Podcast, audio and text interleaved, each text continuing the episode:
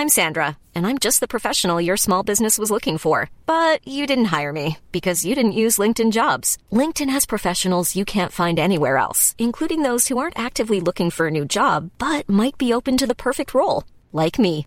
In a given month, over 70% of LinkedIn users don't visit other leading job sites. So if you're not looking on LinkedIn, you'll miss out on great candidates like Sandra. Start hiring professionals like a professional. Post your free job on linkedin.com/people today. There's never been a faster or easier way to start your weight loss journey than with PlushCare. PlushCare accepts most insurance plans and gives you online access to board-certified physicians who can prescribe FDA-approved weight loss medications like Wigovi and Zepbound for those who qualify. Take charge of your health and speak with a board-certified physician about a weight loss plan that's right for you. Get started today at plushcare.com slash weight loss. That's plushcare.com slash weight loss. plushcare.com slash weight loss. Okay, kann, kann ich jetzt anfangen? Ja, ja, mach. Es läuft schon. Äh, also, die Aufnahme läuft, ja? Ja, ja, mach, mach, mach. Okay. Ha Hallo, mein Name ist Pedro und ich habe ähm, mich hier also eingekauft, ähm, also beim, beim, beim, bei diesem Podcast, dass ich jetzt hier ähm, Werbung machen kann. Und in, ja, also ich wollte meinen ähm, OnlyFans mal kurz mm, ähm, be, äh, also bewerben. Ich, also ich bin Pedro und ich habe ein OnlyFans und da kann man Bilder von meiner Schildkröte sehen. Also ich habe, also es ist wirklich eine Schildkröte, es ist jetzt nicht irgendwie was Sexuelles oder so, sondern äh, ich habe eine Schildkröte, die heißt Timo und ich habe ganz tolle Bilder von meiner Schildkröte da und dann könnt ihr die, die Bilder da ansehen für, für also wenn ihr mir eine ähm, Geld gibt. Okay, ja, euer Pedro, ciao. Okay, ähm, ja, ich bin fertig. Okay, alles klar. Jo, Pedro. Ja, ähm, du, ich muss dann jetzt auch mal anfangen mit der Aufnahme. Ähm, Wäre cool. Ja, okay, ja, ich gehe jetzt ähm, raus, ja? Ja, ja, das wäre cool, du. Es ist jetzt auch echt, puh, ja. Also ich muss jetzt anfangen und er muss auch nachher noch ein paar Sachen machen. Von daher, jo, hier, ich bring dich mal zur Tür. Okay, cool. That's what he said. That's what he said. That's what he said. That's what he said. Ja, so kann's gehen. Hallo, liebe Leute. Es ist mal wieder soweit. Es ist Zeit für eine gepflegte Donnung. TWAS ist wieder am Stüssel, wieder am Start. Was geht ab? Are you ready to Donnung? Ja. Und äh, spontane Rave auf den Straßen, alle Leute so, ja, geil. Nee. Ähm, ich habe Energy, Leute, ich bin Energy geladen. Es ist äh, ein sonniger Tag in Berlin. Ich ähm, schaue zu dem Fenster und sehe Licht. Ich sehe einen großen Feuerball am Himmel. Also angeblich ist das äh, die sogenannte Sonne. ja, also äh, bin ja nicht ganz sicher, ob ich da ähm, völlig d'accord bin mit den sogenannten Wissenschaftlern. ja, da soll ja irgendwie dann so eine Kugel äh, im Weltall sein, was schon mal Quatsch ist, weil ich kenne mich aus. Äh, Im Weltall ist keine Luft. Äh, schon mal drüber nachgedacht, Schlaumi, Schlaumann? Nee, okay, gut, dann sage ich es dir jetzt. Äh, es ist nämlich ein sogenanntes Vakuum, ja, mit zwei U. Und im Weltall ist gar keine Luft. Mhm. Wie soll denn da bitte was brennen? Hm? Wie soll denn da was brennen? Weil äh, das habe ich in der Schule gelernt, dass ja eine Flamme, die braucht Sauerstoff. Deswegen schmeißt man ja auch eine Decke auf, ein, auf eine Flamme, um die zu löschen. Aber ja, nee, also die Sonne scheint und ich freue mich darüber. Ich war gerade draußen spazieren und habe euch direkt für diese Aufnahme äh, ja bisschen was im Gepäck. Ich habe äh, ich habe die Donnungskiste mitgenommen und habe ein paar Sachen eingepackt auf dem Weg, denn ich musste gerade Pakete abholen. Ja, ich habe mal wieder Sachen bestellt. Ähm, die muss ich noch aufmachen. Ähm, ich werde berichten, falls es äh, berichtenswerte Sachen äh, denn sein werden. Ähm, und so habe ich ich habe mal wieder eine Bestellung gemacht. Also folgende Bestellung. Äh, eine M30, M3 oder M, wie heißt die, äh, diese Masken, die irgendwie geiler sind wohl. Also ich habe mir gedacht, ey komm, jetzt hast du wahrscheinlich noch, vermutlich noch drei, vier Jahre, man weiß nicht, wie lange das ganze Scheiß noch geht, keine Ahnung, hm, vielleicht sogar zehn Jahre. Eine Maske, ähm, invest, ich wollte mal was investieren in eine gute Maske, ja. Also die, die, diese FFP2-Masken, äh, die fangen immer an zu stinken, dann die ganzen äh, Van Laak Masken, ja, war ich natürlich auch Marketingopfer, hab mir da auch ordentlich eingedeckt damit. Die gehen jetzt ja nicht mehr. Dann habe ich mir gedacht, weißt du was, jetzt holst du dir halt mal so eine geile Maske. Hab 29,90 Euro investiert in so eine, irgendwie so eine krasse Maske. Werde ich nachher mal ausprobieren. Wahrscheinlich sehe ich damit aus wie Bane oder hör, äh, klingt dann auch so. Das wäre doch mal eine Idee, Stimmverzerrermasken. Das könnte man doch mal. Ma, äh, kümmert euch da mal drum. Geht nach, macht das mal. Äh, ja, ja, macht das mal. ähm, und in der, das war mega die Fake-Lache, fällt mir gerade auf. Ich habe richtig gemerkt, nee, ich bleib hier transparent, Leute. Ich habe richtig, das war eine Fake-Lache. Das könnte jetzt mal, nee, es war so eine, war schon, war schon ein bisschen normale Lache, aber es war auch ein bisschen, ich habe so ein äh, äh, lang gezogen oder zwei, die, die gar nicht nötig waren, weil ich aus Unsicherheit noch ein bisschen das weggelacht habe, weil, weil es irgendwie ein scheiß Gag war. Ähm, also ich habe die Maske bestellt, dann habe ich ein gutes Messer bestellt, Freunde. Ich bin jetzt in dem Alter, wo ich sage, weißt du was, ich nehme mal ein bisschen Geld in die Hand und kaufe mir ein ordentliches Messer ähm, was ich dann wahrscheinlich auch nach einem halben Jahr wegschmeißen werde, weil ich äh, zu dumm bin, das ordentlich ja zu zu handhaben und nicht irgendwie äh, regelmäßig schleife und so. Aber mh, hm, ich bin gespannt. Es scheint, es scheint wohl sehr scharf zu sein und ich werde damit nachher kochen. Bin ich schon, freue ich mich drauf, ich ganz ehrlich. Und ich habe Öle bestellt für meinen Diffusor. Was mich direkt, ah, ich habe heute richtig viele Sachen zum Abfrühstücken. Ähm, also erstmal, Leute, sorry, herzlich willkommen zur Donnung, zu TWAS. Ähm, ich freue mich, dass ihr wieder ähm, ja eingeschalten habt. Manche Leute habe ich jetzt gesehen auf Twitter hören mich beziehungsweise gucken mich auf dem TV-Gerät. Liebe Grüße an dieser Stelle an die Person, äh, dessen Name ich jetzt vergessen habe. Es war ein Mädchen, es ist ein Mädchen und ähm, eine Frau, ja, äh, eine junge Dame. Aber äh, habe ich ein Bild gesehen, die guckt das, äh, also die hat dann quasi Spotify auf dem Fernseher an und hört das dann. Es ist verrückt, Leute. Die, es ist, boah, klingt ich wie ein Opa gerade. Alter, richtiger Boomer gerade. Naja, die gucken das dann an, am Fernseher an. Warte, was soll ich sagen? Äh, lalalala. ja, genau. Ich habe dann Öle bestellt für meinen Diffusor. Äh, und habe euch jetzt gerade herzlich willkommen gehießen. Das habe ich, äh, Leute, ich, jetzt fang doch noch mal an. Ich komm noch mal rein, Leute. Ich komm noch mal rein. Hey Leute, herzlich willkommen zu TWHS, der Donnung am äh, Tag die, ja, an welchem Tag auch immer ihr das hört. Ich, okay, das war eine echte Lache. Ich begrüße euch. Ähm, schön, dass ihr wieder dabei seid. Ähm, also, Diffusor. Letzte Folge, ihr erinnert euch vielleicht, ähm, habe ich von einer Bestellung erzählt, und zwar einem äh, Diffusor. Und ich muss sagen, ey, gute Investition. Ist nice. Kann man machen. Äh, ich fühle mich jetzt so ein bisschen wie in so einer, in so einer Saunahöhle irgendwie manchmal. Ich glaube, ich habe auch die falschen Düfte. Ähm, oder Öle, meine ich. Ich habe jetzt so ein Zitronending und ich weiß nicht ganz genau, was das eigentlich macht. Also da kommt dann so ein, so ein Strahl äh, Dampf raus oben.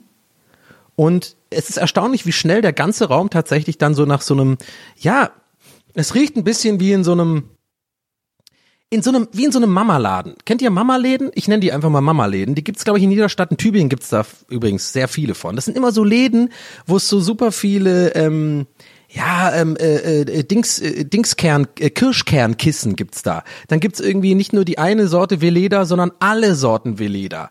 Und es gibt dann irgendwie ähm, so, so, so, ja genau, so Diffuseröle, aber halt wirklich 1000 Stück.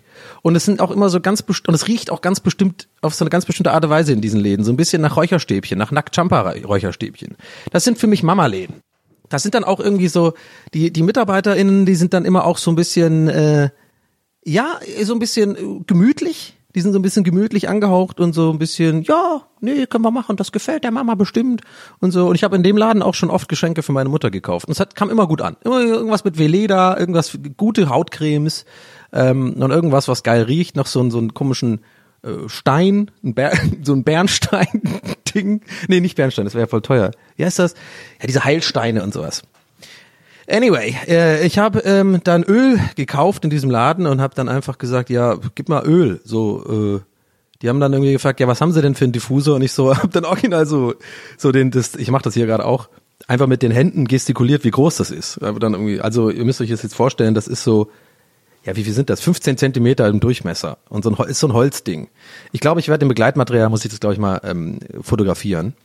Äh, könnt ihr dann wieder auf Insta gucken. Ist ein bewährtes Mittel mittlerweile. Freut mich auch immer sehr, wenn ihr da kommentiert und ein bisschen Feedback zur Folge gebt oder irgendwie Fragen stellt zu den Sachen, die ich da erzähle. Das ist ein, das ist ein guter Hub sozusagen für mich, ähm, weil ich doch am meisten tatsächlich auf Instagram irgendwie unterwegs bin und man ja auf die Bewertungen bei iTunes auch so nicht antworten kann. Anyway, also ich war dann da und habe mir Öl äh, gekauft und äh, ja, habe jetzt so ein zitroniges Öl und ja, ist angenehm. Es macht so ein bisschen so eine die Luftfeuchtigkeit höher im Raum und äh, man fühlt sich dann auch so ein bisschen wie so ein wie so ein Yogi irgendwie, ne? Also, ich glaube, es ist nicht mehr lang, dann mache ich ja auch so eine äh, hier so eine so einen Schneidersitz und sitze irgendwie rum und äh, weiß nicht, und, aber wahrscheinlich Oh, ich habe lange keinen Schneidersitz mehr gemacht, fällt mir auf. Müsste ich auch mal wieder machen, ey. Oder wie heißt nochmal dieser andere Sitz, wo die Fuß, Fußsohlen sich so treffen? Das ist so der, ähm, das ist so der, der Profi-Schneidersitz, ne? Das ist so ein bisschen so der Schneidermeistersitz. Das machen nur so die Yogis.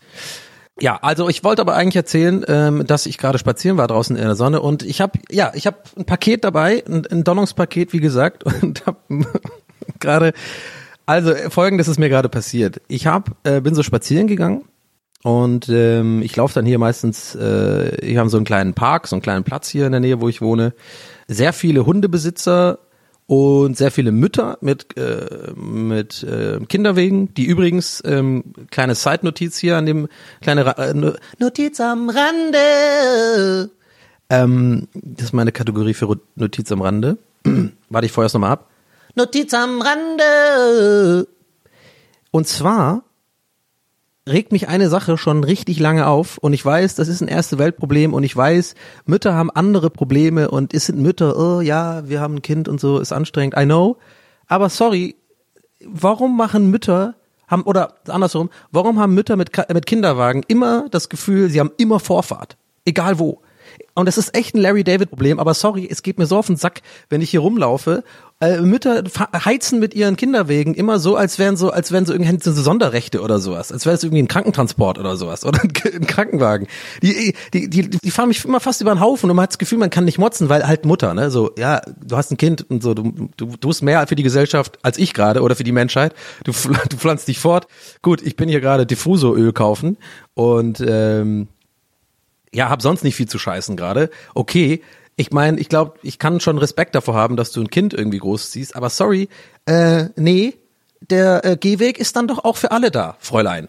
Würde ich dich dann gerne sagen. Schau mal vor, ich würde sowas sagen. Oh Gott, genau so. Ah, entschuldigen Sie, Fräulein. Ähm, ja, ja, ich meine Sie. Ja. Ähm, zwei Sachen. Erstens, äh, Ihr Kind, mh, nicht ganz so hübsch. Zweitens, ähm, der Gehweg ist für alle da. Ich weiß gar nicht, wo das jetzt herkam mit dem ihr Kind ist gar nicht so hübsch. Aber ja, das wollte ich nur als äh, äh, äh, Notiz am Rande loswerden, weil ich weiß nicht, da bin ich auch mal gespannt, ob ihr da Feedback habt, weil es ist mir halt klar, das ist so ein so ein Problem, da kann ich auch einfach, da kann ich auch einfach auf gut Deutsch die Fresse halten. So, die haben wirklich andere Probleme, andere Sorgen als irgendwie. Aber trotzdem, ich finde es manchmal ein bisschen hat so eine bisschen, bisschen so eine Arroganz auch so ein bisschen so. Ja, jetzt habe ich ein Kind. Ich manchmal, ich habe auch, weißt du was? Ich glaube, manche Leute bekommen nur Kinder, damit die halt mit dem Kinderwagen einfach so immer Vorfahrt haben überall. Und ich bin auch nicht sicher, ob das ein Problem ist, was, oder ein Problem, oder eine Sache ist, die andere Leute überhaupt kennen außerhalb von Berlin-Prenzlauer Berg. Ich kann mir vorstellen, dass es so ein Prenzlauer Berg-Ding ist, weil die sind alle irgendwie komplett high auf Chai Latte und ähm, müssen ja irgendwie schnell noch zu Hause noch den, das Startup weiter äh, fertig äh, gestalten oder hier den- den Shop noch hochmachen und dann obendrauf noch irgendwie mit dem Torben, der gerade seinen Flugschein macht irgendwie und auch ein Startup hat. Das ist natürlich viel, da ist viel, äh, da ist viel Hektik auch. Boah, während ich das mache, denke ich mir so, verlasse ich gerade meinen Körper und gucke mich von außen an und sag so, Donny, ganz ehrlich, diese Prenzlauer Berg Yuppie Gags, wirklich, das ist, das machst du jetzt hier? Das ist jetzt die Donnung oder was? So dumme äh, äh, fünf Jahre, nee, zehn Jahre alte Yuppie-Witze über Prenzlauer Berger Mütter? Nee, machen wir nicht. Aber ich bleib dabei, bitte, liebe Mütter da draußen, achtet einmal auch auf eure Mitmenschen, auch wenn ihr ein Kind habt, das gibt euch nicht das Recht, mich über den Haufen zu fahren. Okay? Danke. Also, ich war jedenfalls auf Krawall gebürstet heute, der Donny. Hallo, lolo, lolo. Ich war, ähm, also ich bin, bin so rausgegangen und spazieren gegangen hier ähm, um, um, um diesen Platz, den wir hier haben.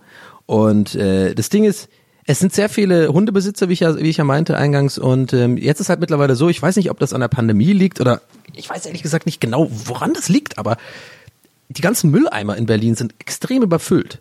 Also äh, du kannst gar nichts mehr da reinmachen in die, in, also wirklich fast alle Mülleimer. Und äh, die Leute fangen halt natürlich an, weil Menschen halt, ne, einfach dann so neben den Mülleimer alles zu machen, so irgendwie dahin zu tun. Kann ich auch so ein bisschen verstehen. Ich persönlich mache das tatsächlich nicht. Äh, nicht, dass ich jetzt irgendwie Captain, äh, Captain Planet bin oder sowas. Ich meine, ich habe bestimmt auch äh, meine Umweltsünden, so. Aber ich, das wenigstens mache ich nicht. Also dann halbe ich halt irgendwie den Kaffeebecher noch. Ich nehme den halt teilweise wirklich mit nach Hause und schmeiße ihn halt hier in den Müll irgendwie. Ähm, aber keine Ahnung, ob das jetzt die Welt besser macht oder nicht. Aber ich finde es irgendwie ein bisschen assi, dann einfach neben den neben den Mülleimer was zu legen, auch wenn es neben dem Mülleimer ist, ist trotzdem einfach, das ist nicht im Mülleimer. Das muss ja trotzdem dann irgendjemand von der BSR aufheben.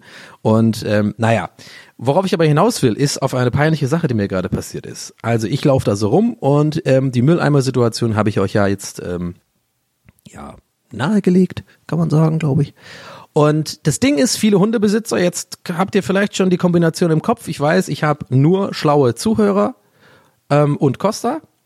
Und äh, wir, ihr könnt euch denken, ja, äh, die, die Hundescheiße. Also diese kleinen Päckchen, ähm, diese kleinen, äh, äh, kleinen Plastikbeutelchen, die halt die Leute dann irgendwie, wo sie die Kacke da aufheben und dann halt in den Mülleimer machen, die machen sie jetzt halt neben den Mülleimer. So, dann hatte ich den ähm, zugegebenermaßen nicht wirklich genialsten Gag aller Zeiten, aber äh, kurz dachte ich so im Impuls so, ja, komm, vielleicht machen wir mal. Dann wollte ich, habe ich das so abfotografiert, weil ich da irgendwie so ein Gag machen wollte, wie ja, in Berlin haben wir, äh, ihr habt Frozen Joghurt, wir haben Frozen Shit oder so ein Scheiß. Ja, don't judge me, okay, ist ein Scheiß Gag, weiß ich jetzt auch. Aber in dem Moment dachte ich kurz, ja, da kann ich vielleicht was draus spinnen für Instagram. Ich stehe also da und fotografiere diese Kacke, ne? Und dann kommt kommt so eine Familie also läuft er mir vorbei zwei kleine Kinder, ein Ehepärchen und die haben mich angeguckt, ne? Als wäre ich der allergrößte Creep. Ich wäre, ich glaube, die denken, ich bin der Kacke-Fotograf, der so rumläuft und einfach, einfach so Fäkalien fotografiert. Feka-Foto, Feka-Foto. äh, das war's übrigens auch mit der Story. Äh, das, das war's, das war's. Aber hoffentlich hat, hat das euch ein Schmunzeln gebracht. Bei mir hat es kein Schmunzeln gebracht und ich weiß ja, meine Peinlichkeit ist euer, euer, euer Win. Und aber ich musste trotzdem innerlich ein bisschen lachen, weil das das muss so scheiße ausgewesen äh, ausgesehen haben, wie ich da so äh, Helmut Newton mäßig. Äh, natürlich habe ich auch einen guten Stance gehabt, ne? Ich habe meine Beine dann auch so ein bisschen auseinandergenommen, äh, auseinandergemacht, so einen geilen. Ich bin also, ich habe auch meinen Fotografen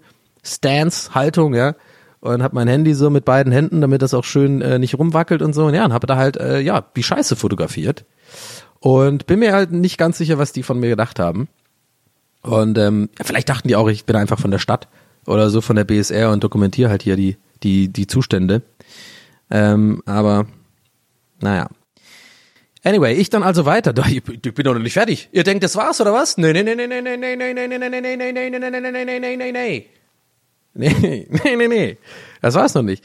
An einem Spaziergang, Leute, ist mir genug passiert, um eine Folge hier zu füllen heute. Ich sag's euch.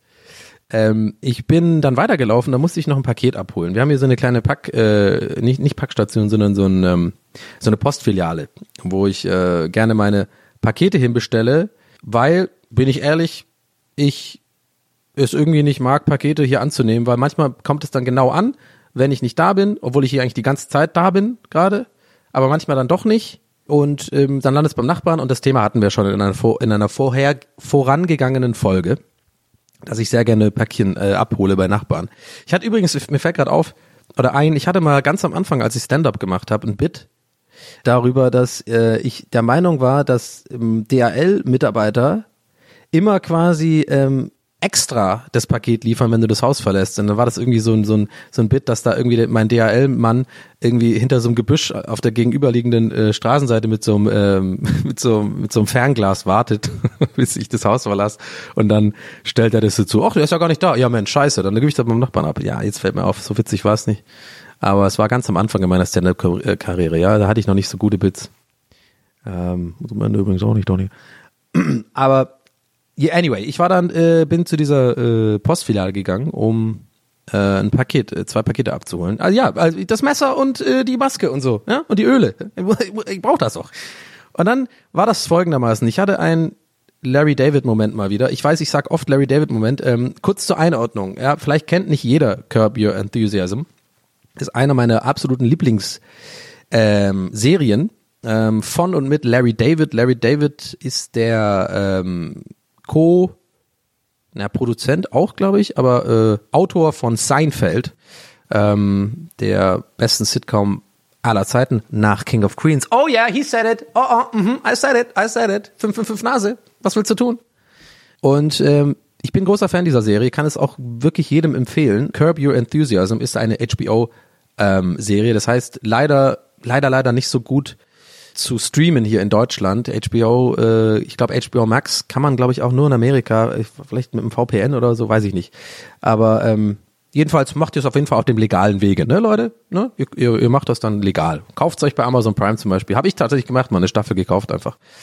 Und Larry David äh, gerät in seiner Serie immer in so unmögliche Situationen in jeder Folge, die immer meistens eingangs anfangen mit einer, ja, mit irgendeinem wenn irgendein ungeschriebenes äh, Gesetz gebrochen wird, so im Sinne der, also ungeschriebenes, ungeschriebenes Gesetz der sozialen Interaktion, äh, sowas wie jemand hält dir die Tür nicht lang genug auf oder jemand äh, läuft äh, beim äh, hier ähm, Escalator, wie heißt äh, äh, Rolltreppe, läuft Rolltreppe irgendwie, macht die, macht nicht dieses rechts stehen, links gehen, so so Kleinigkeiten und da gerät dann Larry David gerne mal am Anfang einer jeden Folge so rein und dann beißt ihm, it bites him in the ass later sozusagen.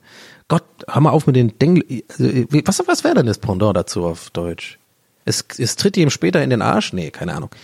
So, und das meine ich mit Larry David Momenten. Und ich hatte heute wieder einen, nur dass ich halt danach, also ich habe jetzt keine ganze Folge dann und irgendwie äh, treffe ich diese Frau, von der ich jetzt gleich erzählen werde, wieder. Aber es war auf jeden Fall der, es hätte der Anfang einer Larry David Folge sein können.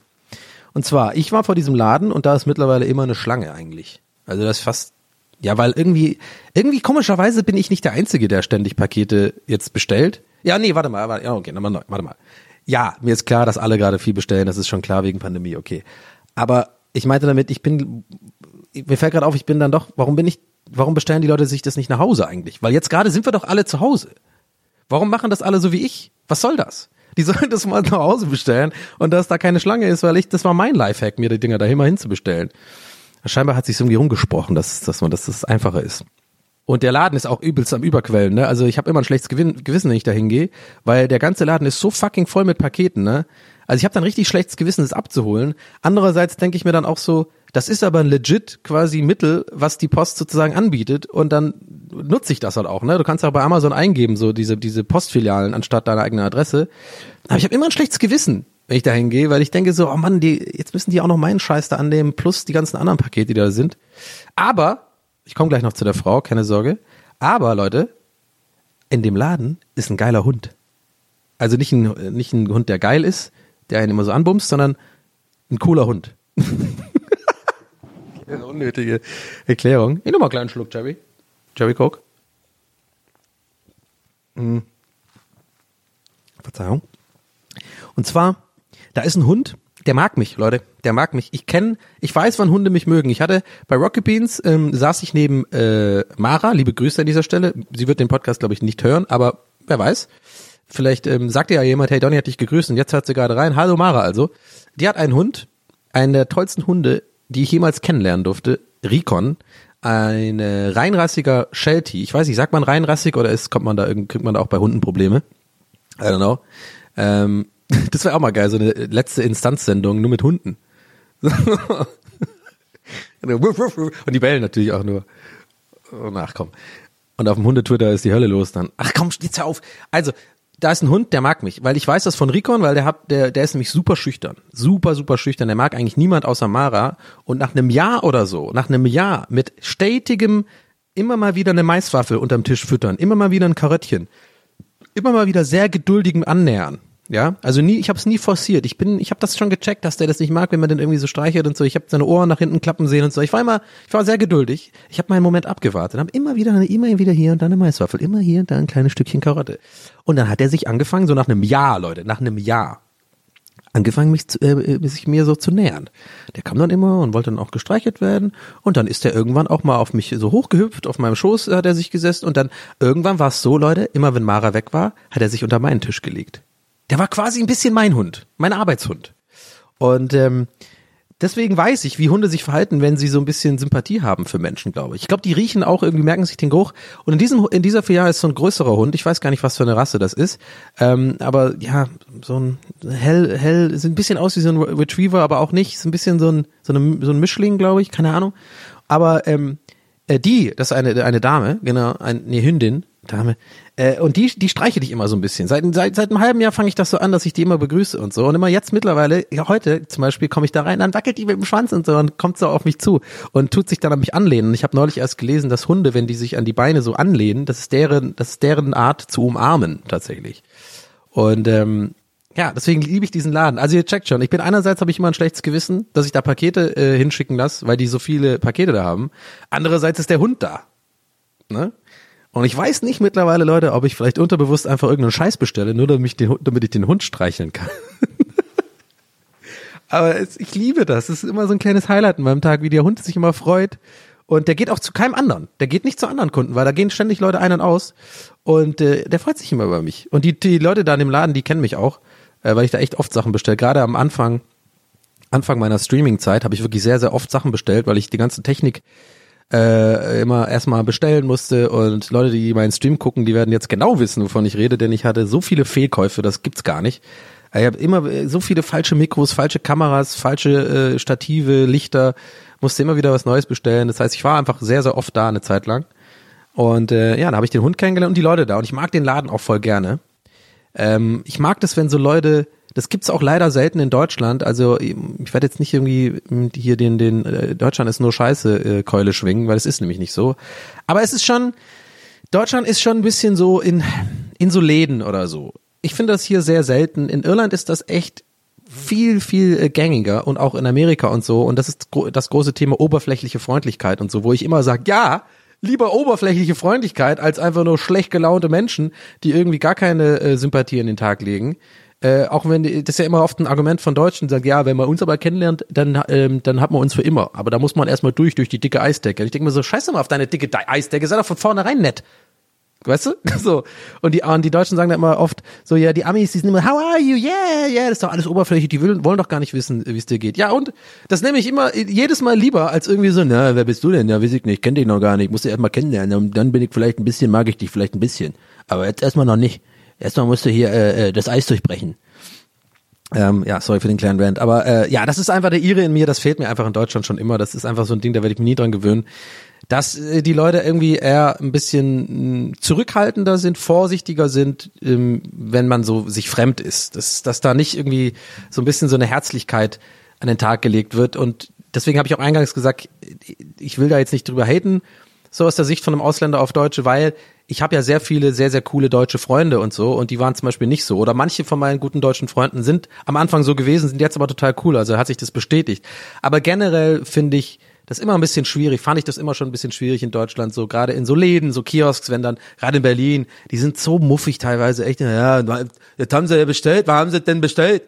Na, sorry, also ja, keine Ahnung, ich habe hier eine, eine Mail bekommen, ja, weiß ich nicht, ich guck mal nach. Äh, Oh, Tullivan, ja, hört hier, sondern schmeißen sie das Paket so hin irgendwie so. Also, oh, äh, Köln ist übrigens anders. Aus irgendeinem Grund Köln und im Rheinland oder so. Nee, nicht Rhein, äh, im Pott. Da sind die auch so herzlich. Ja, Liebelein und Schätzelein wirst du dann genannt. Ich lieb sowas. Ich lieb das, wenn mir eine fremde Kiosk vor, wenn die mich Schätzelein nennt oder sowas. Ich mag das. Das ist herzlich. Und in Irland, äh, ich habe jetzt ein bisschen hier wieder, äh, bin wieder abgebogen. Ich komme gleich wieder zurück zu dem äh, Paketshop. Ich muss es übrigens für mich nur selber sagen, sonst vergesse ich dann meinen Trail of Thought hier. Und äh, in Irland oder so ist auch nicht immer, es gibt auch Arschlöcher in Irland, ne? so ist es nicht. Aber generell ist einfach eine, eine, eine größere Freundlichkeit da. Also als Beispiel, wenn du in Irland zum Beispiel in, in einen Pub bist oder so und du bist alleine. Das ist mir schon oft passiert, weil ich ja oft, ähm, ich versuche eigentlich jedes Jahr einmal nach Irland zu gehen mindestens. Da bin ich dann bei, bei meiner Tante und dann mache ich eigentlich immer so eine kleine Tradition von mir. Ich gehe dann einfach alleine in die Stadt rein, so ähm, nach Dublin und guck mich da einfach um und laufe da an Grafton Street äh, rum und so. Mache einfach so eher so Touri-Sachen eigentlich, aber ist halt meine Heimatstadt. Ich bin sehr verbunden mit Dublin. Ich glaube, in meinem Herzen werde ich immer ein Dubliner sein und ich glaube da auch dran, dass so so ähm, so eine Heimatstadt und so ein Heimatort auch so eine bestimmte Energie hat irgendwie, so eine Ausstellung auf jemand. Ich fühle mich da einfach extrem wohl und ich mag das in meiner Geburtsstadt einfach da ähm, rumzuschlendern und das mache ich eigentlich immer. So und ähm, was wollte ich jetzt sagen? Genau, und dann gehe ich auch gerne mal ein Guinness trinken natürlich. Ähm, ich gehe dann meistens äh, zu Grogans, das ähm, kann ich direkt hier an der Stelle äh, empfehlen. Meiner Meinung nach das beste Guinness äh, der Stadt. Und das ist aber ein Thema für eine ganze Folge, wenn ich da jetzt ausholen würde. Kurz gesagt, Iren ist es sehr, sehr wichtig, woher, also welches Guinness gerade das Beste ist, welches Pint das Beste ist. Äh, äh, ein Pint ist nicht gleich ein Pint. So. Also das ist teilweise auch der, so der, der, der Smalltalk, Nummer eins, die ersten zehn Minuten, wenn du jemand Fremdes oder ersten fünf Minuten in der Kneipe kennenlernst, ist nicht, wie es Wetter ist, sondern wie ist das Pint da gerade so. Und da gibt's ganz viele Faktoren, da gibt's irgendwie Aberglauben, dass es irgendwas mit den Pipes zu tun hat, also irgendwie die Rohrleitung, der Druck, dann gibt's auch irgendwie die, ob es kalt genug ist, ob es gut ge gezapft worden ist. Guinness-Zapfen ist ja auch so eine Wissenschaft äh, für sich, da muss man das erstmal so stehen lassen. Ähm, das muss, it's got a settle, sagt, sagt man, und dann muss man den Rest noch reintun und das muss cremig sein und naja, ist auf jeden Fall ein ganzes Thema. Und worauf ich aber hinaus will, ist auf die Herzlichkeit. Und zwar als Beispiel, ich mache dann meinen kleinen Spaziergang meistens dann, ja, und dann gehe ich meistens zu Grogans oder zu einem, zu einem anderen Pub, irgendwie, was mir dann empfohlen worden ist an dem Tag von meinen Cousins. Und dann äh, äh, gehe ich meistens irgendwie raus, eine rauchen oder so. Und da, wenn da jemand anderes steht, das ist so unverkrampft ein Gespräch äh, äh, anzufangen. Es ist fast immer, wirst du angesprochen, einfach so äh, äh aus dem Nichts so. Einfach, woher man ist, keine Ahnung, äh, ob man, dann meistens fängt das auch mit so einem Alibi-Ding an, hast du mal Feuer oder so.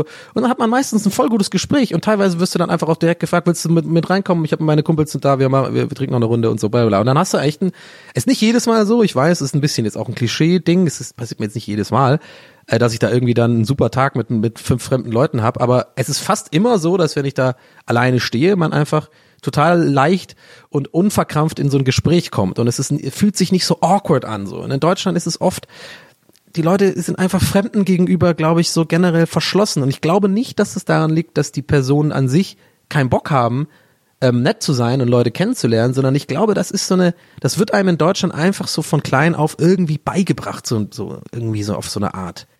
Ist schwer zu erklären. Ich, ich mache mir darüber schon schon Jahr, jahrelang Gedanken und es ist so ein Ding, was mich immer schon so ein bisschen belastet hat hier in Deutschland. Auch in der Schule hatte ich früher viel Probleme damit, weil ich so ein kleines freches Kind aus Dublin war und irgendwie ähm, ja, aufgeschlossen war vielleicht und so und deutsche Kinder sind eher so zurückhaltend irgendwie, weil die Eltern es einem auch so ein bisschen beibringen, irgendwie so lieber mal ruhig sein und äh, keine Ahnung und ich war immer eher so halt, ja, habe das Herz auf der Zunge getragen und war halt irgendwie das gewohnt, dass alle Kinder mega laut sind und alle Sommersprossen haben und alle mega frech sind, so, das war bei uns ganz normal und in Deutschland waren die Kinder einfach anders mit ihren mit ihren Scout-Rucksäcken und sowas und ich mit meinem fucking zusammengewürfelten Scheiß, der irgendwie gar keinen Sinn gemacht hat. Ach, aber ich bin darauf stolz. Das ist auch cool und ich bin so wie ich bin, auch wegen dem, wie ich da halt war. Ne, sehr philosophischer Satz.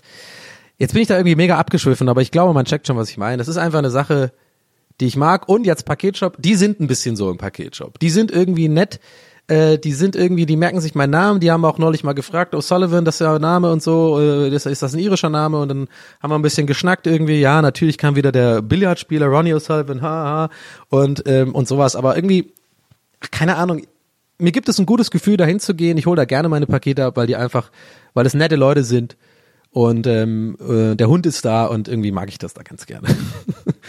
so, aber was ich eigentlich erzählen wollte, meine Larry David Situation roten Faden wieder gefunden. Yes! Ist, ich stand in der Schlange draußen, weil draußen, äh, weil jetzt halt, ne, weil alle Leute ihre Pakete, oh geil, ey, ich bin richtig gut wieder zurückgekommen auf die Schienen hier, geil. Habe vorhin auch gesagt, weil viele Leute gerade Pakete, ist da eine Schlange, yes, Donny, come on, come on, ist, yes, yes, yes.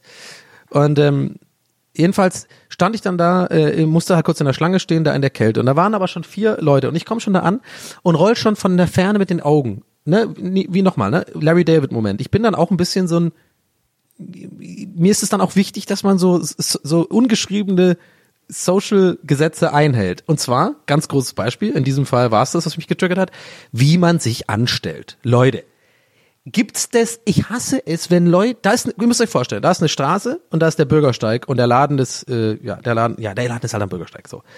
Dann ist es doch logisch, dass man sich so ansteht, dass man nicht den Bürgersteig blockiert, sondern einfach an der Hauswand eine, eine Schlange bildet. Ob es jetzt von der Tür in die eine Richtung weg ist oder in die andere, ist mir scheißegal. Aber die Leute, die stehen dann immer sozusagen von der Tür direkt einfach vor der Tür zwei Meter und der nächste kommt und stellt sich hinter ihn zwei Meter. Ihr könnt es euch jetzt vorstellen, bildlich, ne? Die stehen also jetzt im Weg. Und ich denke mir immer so, das sind so typische Menschen einfach so. Äh, da ist eine Schlange. Ja, ich stelle mich jetzt hier genau hinter diesem Menschen, weil das ist die Schlange. Nee, du Depp, stell dich doch der erste allein schon darf sich doch nicht so zwei Meter wie so ein Hund, der auf sein äh, Herrchen wartet oder Frauchen, direkt vor den Laden so. Wie, wie, ich denke mir dann so, wie dumm bist du denn? Stell dich doch einfach jetzt schon an die Seite, so, an die Wand, weil dann werden die Leute, weil alle Leute dumm sind, werden sich dann trotzdem hinter dich stellen und dann haben wir eine schöne Schlange und man geht den Leuten nicht auf den Sack, die irgendwie äh, auf dem äh, äh, Bürger. Ihr merkt schon, ich werde gerade wieder ein bisschen wutbürgerig, aber das muss mal raus. So, und jetzt komme ich da heute an und ich roll schon mit den Augen, weil, passt auf, die haben eine Schlange gemacht, es waren vier Leute, Erstmal die ersten beiden. Der erste natürlich, der Vollidiot wieder direkt vor dem Laden, vor der Tür. Äh, ich muss jetzt hier stehen. Ich bin, ich, ich stehe hier an. Ich will mein Paket holen. Äh, ich kenne keine anderen Mitmenschen. Ich guck nicht auf andere Menschen. Ich guck auf meinen Scheiß.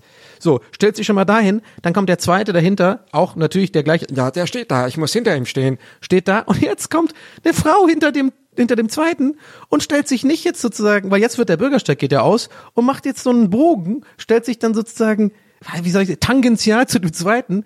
Und der fucking vierte ist wieder, hat dann wieder einen Bogen reingemacht. Das heißt, die haben so einen kleinen, so eine Hufe gemacht. Ich denke mir so, was ist denn los mit euch? Wieso könnt ihr denn nicht einfach eine Schlange bilden, die, wo, wo nachvollziehbar ist, wer als nächstes drankommt? Das war einfach so ein Kreis, äh, ein Menschenkreis. ich denke mir so, bin ich der Einzige, aber du willst dann auch nicht der, du willst dann nicht der Arsch sein, der dann irgendwie hinkommt und dann sagt, weil dann hätten wir, ich habe ja gesagt, eine fast Larry David-Situation. Larry David hätte es angesprochen. Zu Recht. Hätte er dann gesagt, äh, sorry Leute, ich will jetzt irgendwie nicht der Arsch sein, aber können wir mal kurz eine richtige Schlange hier machen? Weil ich check hier gerade gar nicht, wer wer ist. Das macht man ja nicht, weil du hast dann keinen Bock, der zu sein. Ich meine, du hast, du, du bist zwar am Recht, aber dann stehst du da halt als Fünfter, ewig, und alle in der Schlange hassen dich, weil du warst jetzt der motzende Opa, der da irgendwie äh, jetzt da, da was gesagt hat. Aber ich habe echt gedacht, also mal, ich glaube, ich spinne. Und jetzt kommt's. Und da war eine Frau, das war diese Frau, genau, die vierte, die eh sich schon scheiße angestellt hat. Dann stell ich hinter der und stell mich so richtig passiv-aggressiv, demonstrativ sozusagen dahin, wo man sich eigentlich hinstellen musste. Und ich glaube, ich glaube, ich habe auch einen kleinen, leichten, etwas zu lauten, ähm, sauren Seufzer gemacht. So ein, ich glaube, so einen habe ich gemacht, gebe ich zu ich konnte ich dann doch nicht lassen. Ich wollte meine passiv ich wollte, ich wollte meinen Unmut auch dann doch äußern. Äh, hat wahrscheinlich keiner gecheckt, was ich damit eigentlich sagen wollte, aber für mich war es wichtig. So, ich stehe also hinter ihr, sozusagen eigentlich schräg hinter ihr, nicht wirklich hinter ihr, aber ich bin, ich habe mir halt gemerkt, okay, ich bin nach ihr dran, weil es so ist jetzt die Schlange, ist halt keine Schlange mehr, ist ein Menschenkreis, aber ich bin hinter ihr, ich bin nach ihr dran. Und jetzt kommt's, Leute. Jetzt, jetzt denkt ihr schon, das war's schon? Nö, das war's eben noch nicht. Das war's noch gar nicht. Die Sonne scheint heute, habe ich ja gesagt eingangs. Dann war ein kleiner Winkel wo die Sonne so, ähm, äh, so, so, äh, wo, wo die Sonnenstrahlen so hintreffen. Nicht da, wo sie stand, sondern so, so ein paar Meter weiter nach links Richtung Hauswand. Ja, ja, ihr wisst jetzt schon, ne? Ihr wisst schon, was sie gemacht hat. Sie stellt sich also aus der Schlange raus, geht dahin und macht diesen Scheiß, oh, die Sonne scheint Blick, so diese Augen zu mit diesem scheiß verkackten Grinsen in der, im, im Gesicht, so dieses so, oh ja, die Sonne hat aber ganz schön viel Kraft gerade, ne? Also auch richtig toll, du. Also echt jetzt, jetzt ein Cappuccino und dann können wir echt den Frühling auch mal einläuten, ne? Und ich denke mir so, jetzt hat die die Schlange komplett, also die hat die kaputte Schlange kaputter gemacht. Und ich habe folgendes gemacht. Ich habe einen großen Schritt nach vorne gemacht und für mich entschieden, ich bin vor der dran. Mir scheißegal. Die soll in der Sonne jetzt brutzeln, die soll mit ihren Augen zu jetzt die Sonne genießen. Ich werde nichts sagen, ich bin vor ihr dran und ich kam vor ihr dran und ich liebe es. Ich bin, ich habe nichts mehr gesagt, die stand, als ich noch in die, als ich reingegangen bin in den Laden, hatte die immer noch die Augen zu, Richtung Sonne blickend und ich hätte natürlich sagen können, entschuldigen Sie, ich glaube, Sie waren vor mir dran. Nee, heute nicht. Nicht mit Bad Boy Donny. Nicht mit, ich brauche keine Sonne, Donny. Nicht mit, ich weiß, wie eine Schlange funktioniert, Donny. Ich bin reingegangen, hab den Hund gestreichelt, hab einen kleinen Schnack gemacht und jetzt bin ich hier zu Hause mit Messer, Öl und Maske, Leute. Ja? Ich habe alles, was ich brauche und ich habe es geschafft, nicht anzusprechen, dass die Leute eine scheiß Schlange gebildet haben. So, und darauf gönne ich mir jetzt einen Schluck Dr. Pepper. Scheiße, ich muss aufpassen, dass es nicht äh, unbezahlte Werbung übrigens, weil ich habe neulich im Stream oder auf Insta auch sowas gepostet mit Dr. Pepper. Ich habe das Gefühl, es kommt langsam echt so rüber, als würde ich so schleichend eigentlich äh, bezahlt werden von Dr. Pepper und dann immer so, oh ja, lecker, Dr. Pepper. Boah, da mache ich am liebsten Podcast mit. Ja. Ach, apropos Werbung. Ey, ich bin so jemand, ich, ich habe gedacht, ich spreche das heute mal an. Äh, es haben sich tatsächlich schon erste äh, Leute gemeldet, die in meinem kleinen Podcast Werbung machen wollt, wollen. Und ich warne euch schon mal vor, ich werde das auch machen. Ähm, ich hoffe, äh, es kommt irgendwie nicht allzu scheiße an, ähm, weil da zwei Herzen in meiner Brust schlagen. Ähm, ich glaube, was ich jetzt auch gerade mache, ist sehr ungewöhnlich. Das machen, glaube ich, andere Podcasts nicht. Ist mir scheißegal. Ich mache es einfach. Ich finde, das kann man ruhig dann auch mal ähm, erklären. Und ähm, ich hoffe, das kommt nicht wie eine Rechtfertigung rüber, sondern ich möchte da gerne transparent sein. Das Ding hier ist ein Podcast und es wäre natürlich super, wenn ich davon auch ein bisschen was hätte, sozusagen. Also naja, es ist halt die ganze Scheiße, den ich mache, ist ja auch irgendwo ein Job. Ist zwar ein sehr ungewöhnlicher Job, ein cooler Job, der mir Spaß macht, aber es ist am Ende des Tages irgendwie ein Job, weil was anderes habe ich nicht. Ich bin, ja, genau, so, Punkt. Und ähm, ja, ähm, vielleicht jetzt kommende Folgen, irgendwann wird es ein, zwei Werbungen geben. Ich werde ich werd versuchen, die cool zu machen ähm, und gucken, dass wir irgendwie coole Produkte irgendwie auch nur nehmen äh, und nicht irgendwie jeden Scheiß bewerben. Aber seid ihr schon mal äh, nicht vorgewarnt, sondern ich dachte, ich spreche es mal an so dass es nicht irgendwie aus dem Nichts kommt, weil ich glaube, es gibt viele Leute heutzutage, die, die hören sich so einen Podcast an, die genießen quasi dieses Mittel, was für sie gratis zur Verfügung steht, was ihnen vielleicht ab und zu ein bisschen Unterhaltung gibt. Nicht nur meinen Podcast, sondern auch andere Podcasts, die irgendwie Werbung schalten. Und ähm, manche Leute haben, glaube ich, so ein bisschen mh, kein richtiges Verständnis dafür und denken sich dann, wenn so eine, gerade bei so einem Podcast, der recht äh, neu ist, dass nach Folge sieben oder acht irgendwie schon Werbung geschaltet wird. Ich glaube, manche Leute haben ein falsches Bild, die denken so, oh guck mal, jetzt macht er jetzt schon Werbung, oh Mann, das war doch so geil, die ersten Folgen. Jetzt, jetzt macht er schon, jetzt macht er es auch nur noch fürs Geld oder so. Nee, das ist nämlich nicht, äh, also bei, zumindest bei mir und bei vielen anderen Podcasts von Kollegen, äh, Podcast-Kollegen, die ich kenne. Ähm, das ist einfach, ähm, finde ich, eine schöne ähm, on top für eine Sache, äh, in die man irgendwie Herzblut legt und irgendwie ähm, ja auch Arbeit steckt, dass man ähm, am Ende des Tages auch ein bisschen finanziell was davon hat. Und ich finde auch immer so ein bisschen so ein, zwei Minuten irgendwie ein bisschen ähm, ähm, sich anhören, wie jemand ein Produkt bewirbt. Und für, für den einen oder anderen da draußen ist es tatsächlich auch ein, ein Produkt, was man, was man dann auscheckt. Finde ich irgendwie fair eigentlich tatsächlich. Und äh, ja, wollte ich nur mal sagen, äh, keine Ahnung, ob jetzt äh, Pool Artist es gerade hört und sagst so, oh Gott, Donny, Mann, das kannst du doch nicht ansprechen, das macht man doch nicht. Und dann jetzt wollen die Leute, das ist doch Rechtfertigung und so. Nee, ich wollte es in meinem Podcast angesprochen haben. Und ey, wenn Pool Artist, hey, Grüße Konstanze und Felix, wenn ihr was dagegen habt, dann war das jetzt alles rausgeschnitten und ihr habt es nicht gehört. So, ähm, wollte ich aber trotzdem mal ansprechen. Ich habe äh, noch eine kleine ja, einen kleinen Einblick wollte ich euch noch mitbringen. Und zwar, ich hatte es eingangs ein paar Mal, ähm, ich glaube, tatsächlich schon mal angesprochen und ein paar Leute haben auch danach gefragt. Ich dachte, ich erzähle einfach mal. Und zwar ähm, über, wie ich dazu kam, bei Circus Halligalli zu arbeiten, weil das eine ganz interessante Geschichte eigentlich ist, also zumindest für mich auf jeden Fall und ein sehr prägendes Erlebnis war für mich in meinem weiteren beruflichen Werdegang. Das war übrigens so. Also ich habe eine Zeit lang bei Circus Halligalli als freier äh, Redakteur gearbeitet, also nicht irgendwie Autor oder so. Ich glaube, das war nominell, hieß das irgendwie Autor und Redakteur, aber eigentlich war ich sozusagen einfach nur freier Redakteur. Das heißt, man, ähm, ähm, ich war da dann auch jeden Tag. Ähm, ich saß übrigens neben Herm, da habe ich Herm äh, richtig gut kennengelernt. Ähm, übrigens, Fun Fact und ein paar andere tolle Menschen übrigens auch. Und ähm, ja, als Redakteur war ich dann quasi dafür zuständig, also mit und mit den anderen Redakteuren natürlich, äh, bei Redaktionssitzungen teilzunehmen, äh, Brainstormings zu machen und man hat sich im Endeffekt überlegt, okay, was für Matzen kann man machen, also Einspieler, was für Spiele können Joko und Klaas in der Sendung machen, Countdown-Moment gab es ja früher immer, hat man so ein bisschen gebrainstormt, was könnte das sein und generell einfach so ein bisschen ähm, die Show jede Woche sozusagen planen und gucken, was, was kann man eigentlich für einen Quatsch machen. Und dazu gekommen bin ich übrigens, ähm, weil ich habe früher bei ähm, MTV gearbeitet, habe es ja neulich schon mal erklärt, das ist nicht, ich sag, ich nenne immer MTV, aber eigentlich war das so Viacom, das Konglomerat da von den ganzen Sendern da in der Strahlower Allee in Berlin. Da habe ich ganz viele Leute kennengelernt, mit denen ich heute noch befreundet bin und unter anderem auch den ähm, den guten alten Thomas Schmidt, Thomas Schmidt, guten alten, ähm, ja Thomas Schmidt, den kennt ihr vielleicht von ähm, Baywatch Berlin und so, der ist ja ich weiß gar nicht, was jetzt genau ist, aber auf jeden Fall Chef da von, von Florida. Und ähm, der war aber damals noch, äh, der hat der MTV Home quasi äh, gemacht äh, mit Joko und Klaas ähm, als, ähm, ich glaube, da war das äh, Redaktionsleitung oder so oder Producer. Ich bin mir nicht ganz sicher. Wenn ich das jetzt falsch kriege, dann äh, weiß ich jetzt auch nicht genau. Aber auf jeden Fall kannte ich halt einfach Thomas durch die MTV-Zeit. Wir waren früher oft zusammen feiern, im Rosis vor allem und viele Haus, äh, nicht Hauspartys, sondern viele Geburtstagspartys und so. Wir waren einfach so eine kleine Gang. Thomas, Rauli, ich und äh, ganz viele andere noch, die jetzt auch, ganz viele von denen sind übrigens auch, Fun Fact, äh, in der, irgendwo in der Medienlandschaft gelandet, bei verschiedenen TV-Sendern und Produktionen und so. Das war irgendwie, ja, finde ich auch bezeichnend für diese, für die, für die Leute, die da gearbeitet haben. Also da hat MTV, glaube ich, schon ganz gut geleistet, sozusagen die richtigen Leute rauszusuchen, weil, ja, wie gesagt, viele von diesen Leuten, die da früher gearbeitet haben, die sind echt die haben echt coole Karrieren hingelegt und echt coole Sachen ähm, gemacht. Viele sind bei Universal gelandet, so bei im Musikmanagement oder Musik, also Producer und so. Und ja, wie gesagt, viele andere sind irgendwie in, in Fernsehlandschaft unter, äh, untergekommen und teilweise jetzt auch echt große große Leute da und ja, das war einfach eine coole Zeit. Wir haben viel gefeiert und so und Thomas und ich haben uns immer gut verstanden und irgendwann, der hatten immer schon gesagt, so ganz früh. Ach so, ja, ich habe das MTV, Lo äh, MTV Home Logo gemacht übrigens. Äh, dazu kam ich dann, da habe ich dann Thomas auch besser kennengelernt, weil wir dann eng zusammengearbeitet haben. Äh, und ich war ja damals Freelance ähm, On-Air-Designer und das war mein erster großer Auftrag und es war alles aufregend und das MTV Home Logo und ein bisschen das On-Air-Design habe ich dann gemacht. Für viel zu wenig Geld übrigens. Aber es war mein erster Auftrag, ich habe mich nicht beschwert.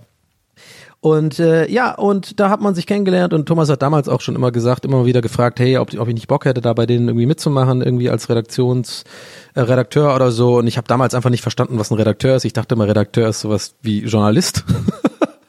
Das dachte ich echt, war echt so. Ich war da voll auf meinem Design-Trip und äh, das, der hat mich echt über die Jahre immer wieder gefragt, bei Home und dann bei Paradise auch, äh, quasi die Nachfolgesendung von MTV Home für, für ZDF Neo damals äh, auch mit Klaas und Joko und eigentlich im Endeffekt der gleichen Redaktion von Home, ähm, ja immer wieder gefragt, habe ich da nicht mal Bock, weil ich glaube schon, dass er gesehen hat, dass ich irgendwie ganz lustig bin und hier und da ganz gute Ideen habe. Und ja, ich habe immer Nein gesagt, weil ich immer dachte, ja, ich dachte, ich dachte wirklich, Redakteur ist Journalist. Also so, irgendwie habe ich das, glaube ich, das Wort Redakteur mit Recherche verbunden. Also wegen Reda, Recherche, ich weiß auch nicht warum. Ich habe immer gedacht, nee, habe ich gar keinen Bock drauf. Ich mache hier mein geiles Design live, ich gehe an die ODK. Äh, hey, cool, ich habe gerade das MTV Home Logo gemacht. Ich habe mich wieder geilste gefühlt als Designer und so. Ja, jetzt geht's ab. Ich mache Design, ich mache doch nicht so einen Quatsch im Fernsehen und so hab dann auf jeden Fall immer äh, das declined, dann äh, den Offer. Ja, und je, Jahre, Jahre später, als dann Circus Halligalli schon in der, weiß ich nicht, wie vierten Staffel war, ähm, kam das nochmal irgendwie, äh, die Frage, ob ich nicht mal Bock hätte, ähm, für, ähm, zumindest für ein Brainstorming mitzumachen. Für die, das, die machen immer, glaube ich, ich weiß nicht, ob sie es immer gemacht haben, aber zu Beginn einer Staffel war das, dass man sich, bevor es überhaupt losgeht, ähm, getroffen hat. Das war im Soho-Haus. Mhm. Da hat man sich mit ein paar anderen Redakteuren getroffen, zwei Tage, wie so eine Art Workshop und dann hat man da ähm, grobe Ideen für die komplette Staffel. Also nicht für eine Sendung, äh, was dann später der Fall war, wo man unter sehr viel Druck sozusagen Woche für Woche irgendwie sich was überlegen muss, sondern das war eher entspannt, Käffchen, rumlungern den ganzen Tag ähm, und einfach nur äh, brainstormen und einfach sich Quatsch ausdenken. Und das war meine allererste Erfahrung bei sowas und ich hab's, hab mich sofort drin verliebt. Ich habe sofort gedacht, wow, das ist ein Job, das ist ja mega. Also sich hinsetzen und mit anderen sehr, sehr gleichgesinnten Leuten äh, sich Quatsch überlegen. Und wir haben eigentlich nur gelacht den ganzen Tag und äh, haben Kaffee getrunken und hatten so coole, coole Ideen äh, für, für Sachen, die man machen kann. Und bei so Brainstormings auch einfach, gibt ja einfach keine Grenzen. Man kann einfach, wir haben uns alles Mögliche überlegt und mit Pro7 dahinter sind auch viele Sachen tatsächlich auch möglich tatsächlich, weil die halt auch Kohle haben und so. Und es war einfach richtig cool. Und es lief auch, glaube ich, so gut, dass, dass daraufhin ich dann gefragt worden bin, hey, hast du nicht Bock, ähm, als freier äh, Autor oder freier Redakteur von Anfang an von der Staffel mal mitzumachen, äh, sozusagen. Ähm, direkt einfach dann kommst du jeden Tag in die Redaktion und machst mit bei den Brainstormings, gibst den Input, kommst mit zur Sendung, zur Aufzeichnung, äh, rennst darum als Redakteur und so weiter. Und ich natürlich, ja klar, super bezahlt gewesen, auch ähm, so einen Tagessatz bekommen und so. Und äh, das erzähle ich deswegen, weil da komme ich gleich noch drauf zurück. Und ja, ja, let's go. Ich dann so, ja geil, äh, voll cool. Ich mache jetzt mit bei einer großen TV-Produktion, bin Redakteur. Man fühlt sich auch ein bisschen Rockstar-mäßig, weil die Redakteure ja auch öfter mal vor der Kamera äh, sind, dann äh, super eng mit Joko und Klaas zusammenarbeiten. Ich kannte, kannte die beiden zwar schon jetzt länger, ich war jetzt nicht irgendwie Star Stock oder so. Vor allem äh, Joko kannte ich privat auch so schon ganz, ganz, ganz okay. Und ja, aber einfach diese Redaktion, äh, nur Quatsch machen den ganzen Tag, äh, sich da, da rumlungern, sich coole Sachen überlegen. Und es war einfach geil. So, und irgendwann hat das dann eine Wendung genommen für mich, dass es dann überhaupt nicht mehr geil war, weil ich bin, und das kann man auch ganz klar sagen, ich bin ein bisschen unter dem Druck zerbrochen, so. Ähm, das Problem ist, und deswegen meinte ich mit dem Tagessatz, dass, äh, du hast irgendwann nicht mehr diese Unbeschwertheit, die ich quasi in dem Soho-Haus bei den ersten Brainstormings hatte, und du, da creepen extrem Selbstzweifel rein und Unsicherheiten, weil du, ich hatte natürlich den Druck, habe ich mir auch selber gemacht, so im Sinne von, hey, ich arbeite hier für einen Tagessatz, ist ganz gut bezahlt der Job und ich komme jeden Tag her und bin bei den Brainstormings und irgendwann hast du echt einen verkrampfst du. Also ich bin auf jeden Fall verkrampft, weil ich dann teilweise keine Ideen hatte. Und je länger du keine Idee hast, desto mehr steigerst du dich rein. Oh mein Gott, bin ich das überhaupt? Äh, was mache ich hier? Hey, gehe ich denn jetzt schon auf den Sack? Ich habe jetzt irgendwie gar keine Ideen. Ich habe jetzt ein ganzes Brainstorming nicht wirklich was beigetragen. Und dann ist nämlich, dann ist es Anfang vom Ende schon als Kreativer. Das, das ist immer so. Das war auch in der Werbeagenturzeit und so hatte ich dann auch so Phasen und so, weil du kannst Kreativität nicht forcieren. Das war echt eine schwierige Zeit für mich. Ich bin, hatte da sehr viel Druck. Ich bin da echt mit Bauchweh dann irgendwann zur Arbeit gegangen. Weil das Problem ist, wenn man eben merkt, man kriegt irgendwie keine Ideen. Und ich weiß, in mir, in, in, mir sind gute Ideen. In mir, das liegt mir. Ich wusste ja schon durch die Erfahrung der ersten Brainstormings ähm, und der ersten paar Tage, wo ich dann noch befreit sozusagen gearbeitet habe und auch ein Selbstbewusstsein hatte und auch wusste, die Leute finden mich cool. Die Leute haben sich gefreut, dass ich da mitmache und Teil des Ensembles bin. Und da hatte ich ein ganz anderes Auftreten. Ich war einfach selbstbewusst, bin in die, bin einfach wie so ein Kind verspielt in die Brainstormings rein und das ist einfach aus mir rausgekommen, die Ideen. Und ich habe keine Angst gehabt, dass vielleicht eine Idee nicht gut ankommt oder schlecht ist. Aber immer mehr ist es passiert, dass ich Ideen, äh, dass ich da sowas reingebracht habe und dann von anderen Redakteuren sozusagen so Neins bekommen habe oder so ein Augenrollen. Oh, ist aber was ist mit dir los heute? Einer hat mal zu mir gesagt, was ist mit dir los heute? Und das hat mich so krass ähm, verunsichert, der meinte das wahrscheinlich gar nicht böse oder so, aber stellt, stellt euch mal vor, du hast jeden Tag diesen Druck, irgendwie coole Ideen zu haben und mit jedem Tag wirst du immer weniger selbstbewusst, weil du immer mehr merkst, du kannst nicht wirklich abliefern. Dann on top wirst du, diese, das ist wie so eine, wie so eine Spirale der Unsicherheit. Und dann sagt dir halt auch noch jemand oben drauf so, Mann, heute hast du irgendwie, was ist mit dir los heute so? Und dann irgendwann war das dann so weit, dass ich echt mich gar nicht mehr getraut habe, irgendwas zu sagen und immer mit dem schlechten Gewissen, jetzt sitze ich hier und mache irgendwie gar nichts und ähm, kriege irgendwie aber Geld dafür ja, und dann habe ich immer mehr so Scheißarbeit auch bekommen, irgendwie so. Also, so, so, also, naja, ich will jetzt nicht motzen, ich hätte natürlich auch vielleicht auch ein bisschen, ich habe auch Fehler gemacht auf jeden Fall. Ich habe, glaube ich, ich wusste nicht genau, wie ich damit umgehen soll mit dieser Situation, mit dieser, mit dieser krassen Unsicherheit, die ich nie hatte davor. Das war das allererste Mal in meinem Leben, wo ich beruflich so krass unsicher war. Ich war immer jemand, der sehr selbstbewusst an meine Sachen gegangen ist. Ich wusste immer, ich kann ganz gut irgendwie gestalten und so und ich, ich habe da einfach auch so ein bisschen ja, ich habe da echt, da ist was kaputt gegangen in mir in der Zeit, was ich auf jeden Fall, glaube ich, mittlerweile repariert habe, aber es hat lange gedauert, weil ich ja, es war war einfach sau sau schwierig da immer abzuliefern und und ähm, ich, ich kannte das einfach nicht, dass ich dann ja genau, was ich sagen wollte ist, wenn du dann irgendwann merkst, du verkrampfst, dann fühlst dann verhältst du dich auch komisch. So, und das war, glaube ich, mein Fehler oft. Ich habe dann irgendwie mich angebiedert auch teilweise. Ich habe dann auch mal hier und da mitbekommen, die gehen da, weißt du, der Klassiker, äh, da wird dann Mittagessen ge essen gegangen ohne dich. Da wird mal abends so ein kleines Vorglühen gemacht ohne dich. Das sind die kleinen Sachen, die reincreepen. Ich will es denen echt nicht unterstellen, den Leuten, dass sie das mit Absicht gemacht haben, sondern ich glaube, ich war auch zu der Zeit einfach so ein bisschen, ja, der Nervige so. Der ist, der ist anstrengend. Der, der irgendwie, der, der ist unsicher und so. Weil unsichere Menschen sind auch ein bisschen nervig. Die sind auch anstrengend, das weiß ich. Aber das Ding ist ja, die haben mich ja unsicher gemacht, verstehst du? Also es war, ah, es war einfach echt ganz schwierig und ich, ich wusste dann echt gar nicht mehr. Ich bin dann echt mit Bauchweh zur Produktion und ja, was ich meinte vorhin, ich habe dann auch irgendwie gar nicht mehr groß an Matzen oder so mitgearbeiten können und so, sondern ich habe dann auch echt so Arbeiten gemacht, die quasi auch so Praktikanten eher machen und so und es hat ah so mein Ego irgendwie zerstört einfach zu der Zeit, dass ja, deswegen meine ich auch, ich glaube auch, dass ich bei einigen Ex-Kollegen da äh, ja negativ aufgefallen bin, aber das war ja nur, weil ich, ich war nicht ich selbst. So, ich war so unsicher und so, ähm, mein Ego war so klein irgendwie oder mein, mein Selbstbewusstsein war so klein, dass man sich, ich weiß nicht, ob ihr das kennt, dann verhält man sich automatisch ungewollt total anders. Also so anbiedernd. Ich habe dann auch über Witze gelacht, die ich gar nicht witzig finde. Ich habe kaum noch meine Meinung wirklich gesagt zu irgendwelchen Matzen. Man ist dann auch ein bisschen trotzig ähm, bei mir schlägt sich das dann ganz gerne mal in Trotzigkeit um. Das heißt, ich bin dann nicht irgendwie nur verunsichert, sondern auch ein bisschen angepisst von den Leuten so, weil ich denke, was soll das eigentlich? Die hören ja eh nicht auf meine Ideen.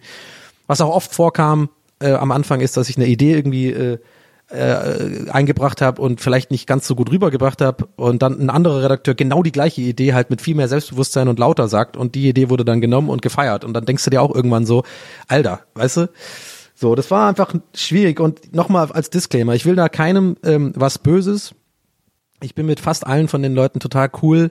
Das war zu 80, 85 Prozent wirklich auch mein eigenes Problem, weil ich, wie gesagt, mich hab, hab halt auch verunsichern lassen. Äh, hätte ich, glaube ich, ein bisschen mehr Erfahrung gehabt zu der Zeit ähm, und ein bisschen dickeres Fell, dann wäre das auch ganz anders gelaufen wahrscheinlich. Vielleicht wäre ich jetzt noch sozusagen irgendwie Teil des, äh, der, der Redaktion da, wer weiß. Aber zu der Zeit war das für den ersten Job sehr hart für mich und ähm, hat mich dann auch auf Jahre so ein bisschen verunsichert bei, bei zukünftigen Jobs. Und ja, das war so ein bisschen meine Erfahrung damit. Und ähm, ja, ich hoffe nicht, dass irgendwie jemand das jetzt von denen hört und denkt, ich bin jetzt irgendwie voll der Arsch und rede die Leute schlecht, weil das ist nicht das, was ich erreichen will. Es ist auch ein bisschen so noch, was als wichtiger Faktor mit reinkommt. Die Leute, die da gearbeitet haben, die Redakteure, die haben jahrelang schon zusammengearbeitet, teilweise seit MTV Home. Also wirklich fünf, sechs Jahre noch länger, eng zusammengearbeitet. Die kannten sich, die konnten sich teilweise gegenseitig die Sätze beenden. Mich kannte eigentlich nicht wirklich jemand außer so von Partys oder von, von hier und da mal eine rauchen. Und da war ich natürlich immer selbstbewusst und lustig und so.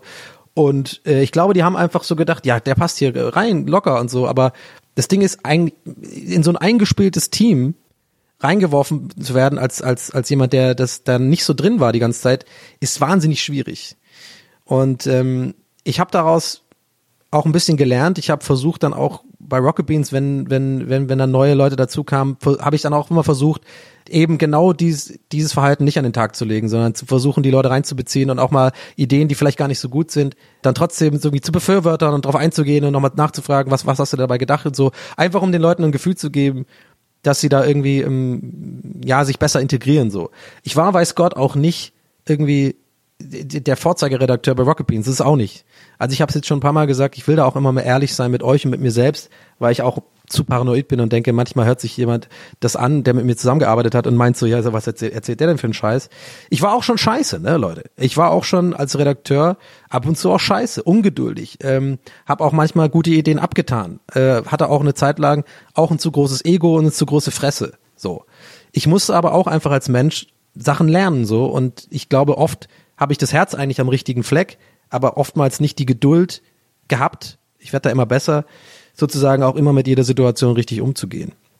Ähm, ja, ich, ich, ich will euch eigentlich gar nicht jetzt so krass damit volllabern, weil ich habe das Gefühl, jetzt ist es wirklich so, als würde ich mit einem Therapeuten reden. Aber ich dachte mir, ich habe mir auch notiert, die, die Halligalli-Zeit werde ich öfter mal angesprochen. Ähm, ich dachte mir, es ist vielleicht auch mal cool und befreiend, einmal ehrlich darüber zu reden ich habe, wie gesagt, das sage ich nicht nur so, ähm, keine Bad Feelings, äh, ähm, vor allem auch nicht Richtung Thomas Schmidt oder sowas. Ich mag den nach wie vor total gerne. Es war einfach mal mir irgendwie wichtig, das mal aus meiner Sicht einmal zu erzählen irgendwo, weil ich vielleicht auch euch mitgeben will, vielleicht kann ja der ein oder andere von euch daraus ein bisschen was lernen. Ähm, das ist, weil ich will einfach nicht, dass jemand in so eine Situation gerät, in die ich war. Äh, wenn ich die Zeit zurückdrehen könnte, würde ich auf jeden Fall mit dem, mit meinem jetzigen Ich da ganz anders reagieren. Ich würde vielleicht vorher auch mal das Wort suchen und klar sagen, hey Leute, oder hey, ich bin hier nicht cool gerade, ähm, ich, ich verkrampfe, ich habe irgendwie keine Ideen, ich fühle mich schlecht, sondern ich habe es eher mich reinge reingedacht und jemand, der eh zu viel irgendwie über alles nachdenkt und ja, diese Spirale der Unsicherheit hatte ich auch teilweise bei Rocket Beans, habe ich auch mit ein, zwei Leuten auch hier und da mal Probleme gehabt. Das ist einfach ein Verhalten, was ich schwer abschalten kann und wo ich echt gerne los hätte. Das ist einfach dieses ähm, Verkrampfen, weil ich glaube, wenn ich eben nicht verkrampft bin und nicht irgendwie so viel nachdenke über alles, kann ich echt coole Sachen machen, irgendwie coole Ideen beisteuern, gerade so im Fernsehbereich. Aber leider creept das dann doch manchmal rein, aber ich werde da immer besser. Aber damals war es auf jeden Fall einfach zu krass. Eingespieltes Team, ich hatte keine Erfahrung und ich war dann echt nur noch ein Häufchen Elend am Ende. Ich habe dann wirklich, also echt so fast schon so, so, dass man so fragt, ob äh, wo dann die Party ist, ob man mitmachen kann und so, weißt du? So, und so will ich nicht sein, so bin ich nicht, so war ich nie. Ich war immer schon in der Schule auch und so ein ziemlich selbstbewusster Typ, wenn auch unsicher, aber ich war selbstbewusst, wenn ihr wisst, was ich meine. Und ähm, das war die Zeit. Aber hey, solche Erfahrungen machen einen ja auch irgendwie, aus solchen Erfahrungen wächst man ja auch. Und ähm, ich habe für mich auf jeden Fall daraus gelernt, dass ähm, auch mit Rocket Beans und so ähm, redaktionsmäßig zu arbeiten, dass hey, das ist vielleicht einfach auch nicht mein Ding jeder, nicht jeder ist dafür gemacht. Vielleicht bin ich auch einfach dafür gemacht, dass ich mein eigenes Ding so ein bisschen fahre, meine eigenen Sachen schreibe, mit engen, eng mit zwei, drei maximal Leuten zusammenarbeite, mit denen ich auf jeden Fall weibe, wo ich mich wohlfühle. Und ähm, so dieses Corporate- oder Fernsehgeschehen mit mehreren Redakteuren zusammenkommen. Vielleicht bin ich dafür einfach nicht gemacht so. Ähm, vielleicht sollte ich das dann lieber belassen auf zusammen feiern gehen, ist cool, aber zusammenarbeiten ist dann vielleicht für alle Beteiligten zu anstrengend, weil ich da einfach dann ja, zu unsicher bin dann manchmal und so. Ist halt irgendwie auch schade, weil ich glaube, ich hätte coole Sachen machen können, äh, die, die, äh, die ich nicht machen konnte, weil ich daran gehindert worden bin an meinem eigenen, an meinem eigenen Denken und so, aber naja, jetzt bin ich jedenfalls hier und bin zufrieden mit dem, wie es beruflich läuft, was ich mache. Und ähm, vor allem der Podcast macht mir Spaß. ja, Leute, jetzt war er doch ziemlich lang ausgeholt. Ich sag's jedes Mal, wenn ich dann unsicher bin. Ich weiß immer nicht, ob sowas, weil diesmal war es sehr spezifisch, ne? Das war jetzt wirklich so ein bisschen meine Geschichte bei einem bestimmten Arbeitgeber. Ich weiß nicht, ob da irgendjemand was von euch sich da was rausziehen kann. Ich hoffe auf jeden Fall, weil eigentlich sollte das jetzt hier nicht so laufen, dass ich wirklich euch nur äh, hier voll sülze mit meinen Problemen oder vergangenen Problemen.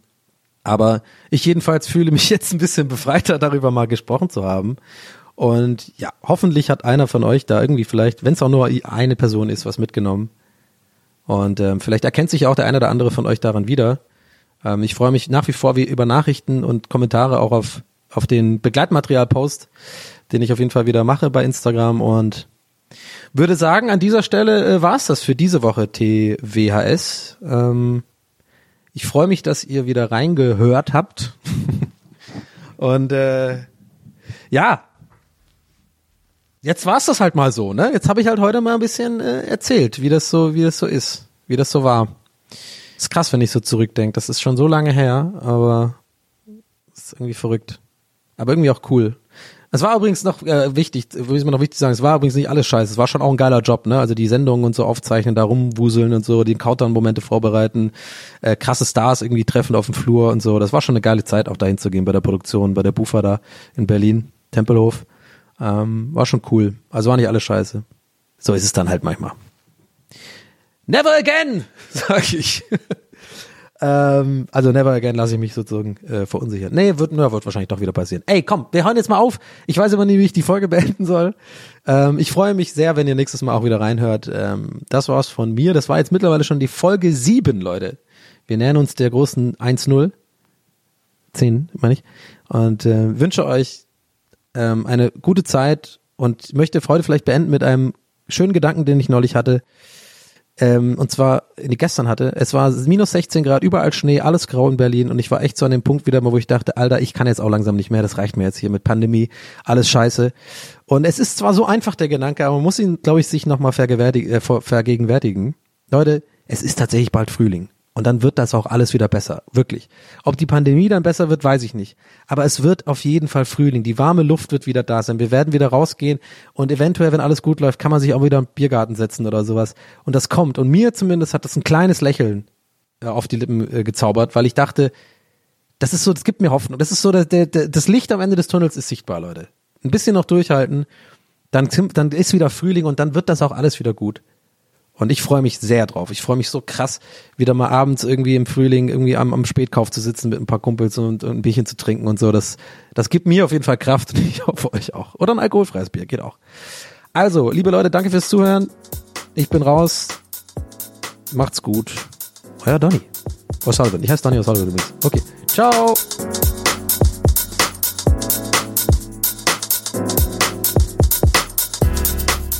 That's what he said. Mit Donny O'Sullivan. Idee und Moderation Donny O'Sullivan. Eine Produktion von Pool Artists. That's what he said. That's what he said. That's what he said. That's what he said. That's what he said. That's what he said. Planning for your next trip? Elevate your travel style with Quince. Quince has all the jet setting essentials you'll want for your next getaway, like European linen, premium luggage options, buttery soft Italian leather bags, and so much more. And is all priced at 50 to 80% less than similar brands. Plus, Quince only works with factories that use safe and ethical manufacturing practices. Pack your bags with high-quality essentials you'll be wearing for vacations to come with Quince. Go to quince.com/pack for free shipping and 365-day returns. Hey, it's Paige DeSorbo from Giggly Squad. High quality fashion without the price tag. Say hello to Quince. I'm snagging high-end essentials like cozy cashmere sweaters, sleek leather jackets, fine jewelry, and so much more. With Quince being 50 to 80% less than similar brands. And they partner with factories that prioritize safe, ethical, and responsible manufacturing. I love that. Luxury quality within reach. Go to quince.com slash style to get free shipping and 365 day returns on your next order. Quince.com slash style.